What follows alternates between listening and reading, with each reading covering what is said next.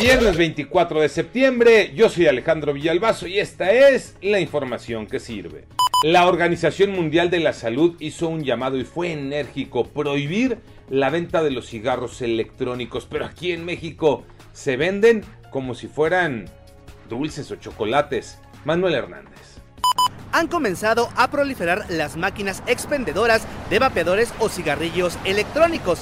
Se encuentran en centros comerciales, en la vía pública, estacionamientos e incluso en lugares dedicados a la venta de alimentos. Esto a pesar de que la ley prohíbe que este tipo de productos se vendan en máquinas expendedoras, ya que pueden estar al alcance de los menores de edad.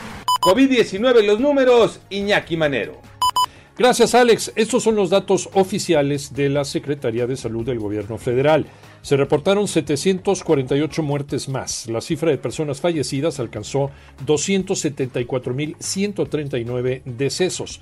Además hubo 11.808 nuevos contagios y el récord ya alcanza 3.608.976 personas infectadas. El DIF dio a conocer un dato. Serían 118.000 niños los huérfanos desde el inicio de la pandemia a seguirse cuidando y a vacunarse.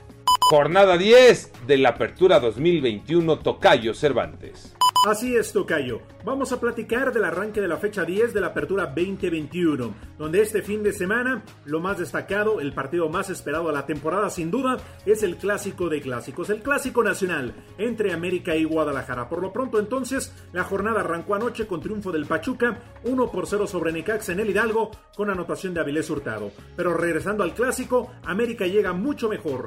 Es líder general, practica mejor fútbol y con mejores jugadores sin duda alguna, aunque ya perdió el invicto hace ocho días en su visita a Toluca. Mientras que las Chivas llegan con cuatro partidos sin conocer la derrota. El último lo ganaron, pero aún así corrieron a Víctor Manuel Bucetich y en su lugar se queda a dirigir de manera interina a Michele Año, un técnico joven ciertamente, pero con cierta experiencia. Ya dirigió a Necax en la primera división y se ha preparado bastante, bastante bien para ser director técnico. Ojalá no nos decepcionen y veamos en la cancha del Estadio Azteca un buen partido. El resto, el resto de los encuentros también lucen atractivos, pero sin duda el América Guadalajara es punto y aparte.